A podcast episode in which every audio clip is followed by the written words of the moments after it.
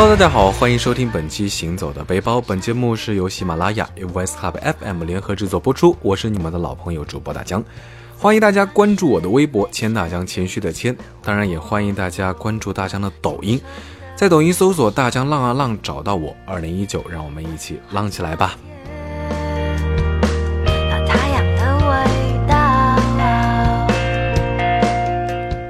不知道大家有没有看过《少年派的奇幻漂流》这部电影？嗯，看过的朋友呢，一定对电影中海面上那一片绝美的荧光海印象深刻。夜晚的大海变成一片蓝色星空，海中的点点荧光呢，如坠入的璀璨星辰。原来荧光海呢，不是电影特效，而是真实存在的自然现象。这样梦幻般的景色，大家怎么能错过呢？不用到波多黎各，不用到马尔代夫，甚至不用出省，到浙江舟山花鸟岛就能看。所以呢，大江是赶紧购买了一张上海到花鸟岛的车船联票，出发了。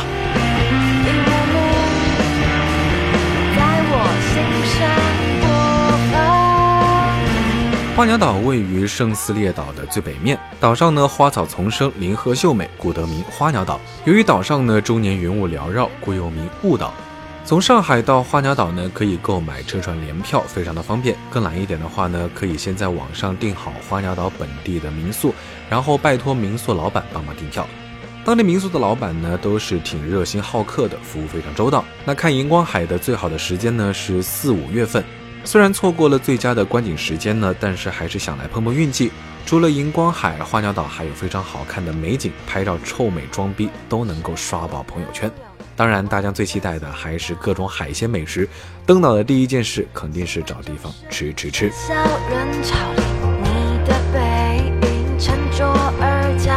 从南浦大桥坐大巴到沈家码头，再从沈家码头坐定班游轮到圣寺里柱山码头。到了李柱山码头呢，还得转小菜园码头才能到达花鸟岛。几个码头间兜兜转转呢，是终于登岛了。岛上的海风凉凉的，非常舒适。岛上的房子呢，都刷成了白色蓝边，乍一眼看过去呢，还以为到了希腊。比个电话，民宿的老板呢就来码头接人了。吹着海风，散着步，就到了住的地方。房间干净整洁，从门口呢就能看到沙滩。在房间放好东西呢，正想出去找好吃的，民宿的老板就说想吃啥，跟阿姨说都能做，不用去外面寄。真的是意外之喜，有没有？所以呢，就赶紧先来一碗海鲜面，一盘大虾，再来一碟炒蛏子。海鲜面放了一整只大螃蟹，还有贝壳小虾，满满的一大碗，简直太良心了。大虾呢也很新鲜，鲜甜鲜甜的。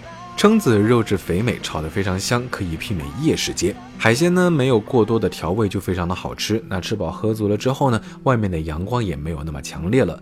民宿老板还热心的说可以借电动车给我们兜风，不过大家还是想散散步、消消食儿，比较健康，婉拒了老板的好意。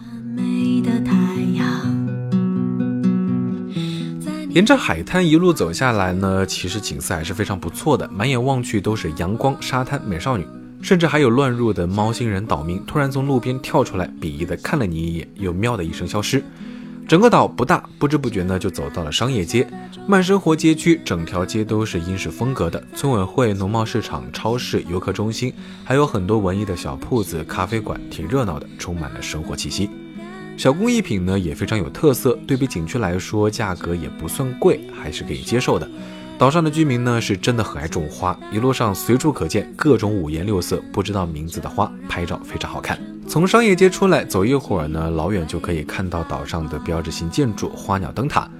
之前在游客中心就有一个迷你版的花鸟灯塔，灯塔还是有点远，大家呢也是走的有点累了，还是选择坐观光车前往灯塔。一路上和司机大哥闲聊，才知道原来《欢乐颂二》来过花鸟岛取景，再加上抖音的宣传，所以这两年呢花鸟岛是越来越火。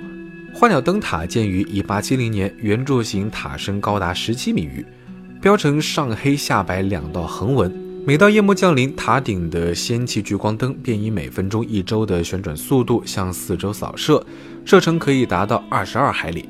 半个花鸟岛在灯塔的强烈光束照耀下，如同白昼一般。如遇浓雾阴霾天气呢，能见度差。岛内还装有大功率的雾笛，声音可传出十多海里之外，以告来往船只。由于灯塔的历史悠久以及雄伟壮观，故又被誉为远东第一大灯塔。到灯塔的时候呢，天色已经晚了，正好准备亮灯。原来灯塔不是像手电筒一样，一按开关就瞬间亮了。而是从绿色幽光一点点慢慢变成明亮的黄光。两千瓦的卤素灯还是非常耀眼的。那灯塔周围呢，还有两座无线电塔为过往船只提供导航。啊，可惜灯塔内部是不开放的。在外面拍照留念之后呢，肚子也饿了，回到花鸟村买了一大把烧烤，拿在手里边走边吃，去海滩碰碰运气，看看有没有荧光海。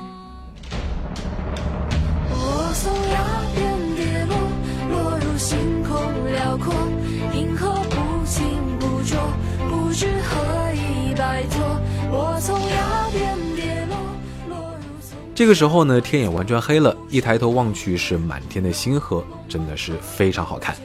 看着星空，吃着手里的烤鱿鱼，突然想到了好汉歌：天上的星星参北斗啊！好吧，走到观景台呢，看着夜晚的花鸟村灯火阑珊，还是有一种别样的风雅。咱们还是来说一说荧光海。那荧光海其实是一种生物发光现象，那生物通过体内的一定化学反应，将化学能转化为光能而释放的过程。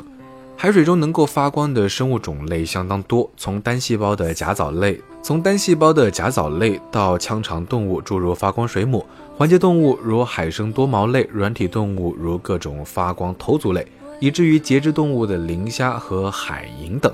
荧光海中最常见的发光生物呢，就是夜光藻，它是浮游甲藻的一种，主要分布在温带和亚热带近岸水域，属于常见藻类。不过，如果是很严重的海洋污染呢，会使海洋生物大量死亡。也只有在没有被污染、水质足够好的海滩可以看到荧光海。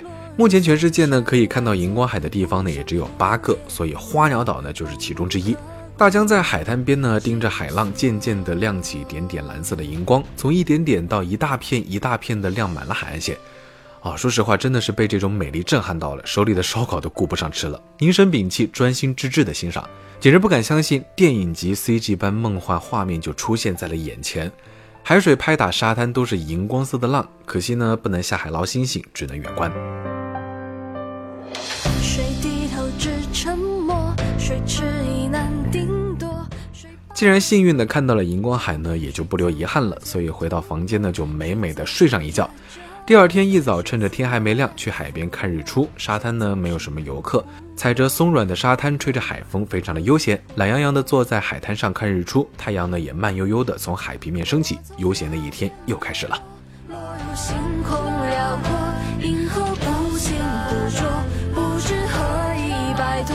南湾海滩面积不大，而且每天呢有专人维护，非常的干净清爽。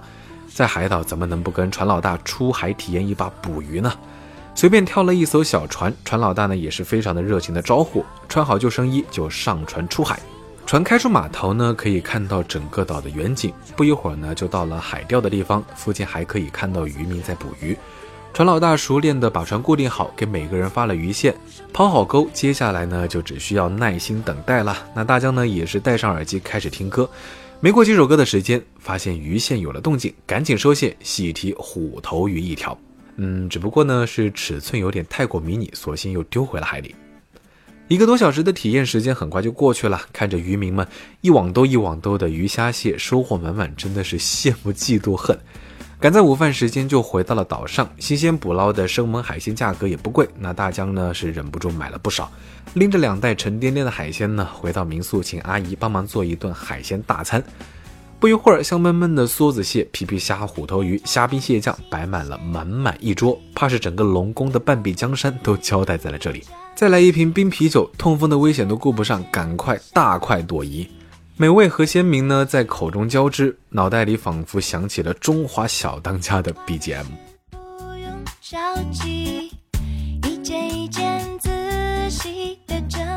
酒足饭饱之后呢，再去佛手石打个卡。佛手石呢，其实就是一块大石头，只不过因为长得非常像《西游记》里封印孙悟空的五指山而得名。这里视野辽阔，站在佛手石可以看到整个花鸟村，特别是破晓时分或者伏魔时刻，整个村刚刚亮灯，有一种圣洁的感觉。随手一拍呢，都是大片写真。在这里看海发呆、玩手机呢，也是非常惬意的事。最后打卡的呢，就是岛上的著名网红餐厅店。除了本地的海鲜，还有各式西餐、意面和烤翅都很好吃。吃腻了海鲜的话，可以来一份黑椒牛柳换换口味。肉运到岛上呢也是非常不容易，牛柳意外的非常鲜嫩好吃。不过海鲜怎么可能会吃腻呢？好了，那这次花鸟岛之行呢，也是充满了惊喜，看到了心心念念的荧光海，还吃了 N 顿超满足的海鲜大餐。最后呢，在绵绵细雨中依依惜别，这次花鸟岛之行呢，也是非常有诗意的一次旅行。好了，那本期行走的背包到这里就告一段落了。我是大江，欢迎大家关注我的微博“千大江”，谦虚的谦。也强烈要求大家关注我的抖音，在抖音搜索“大江浪啊浪”找到我。二零一九，让我们一起浪起来吧！我们下期节目再见，拜了个拜。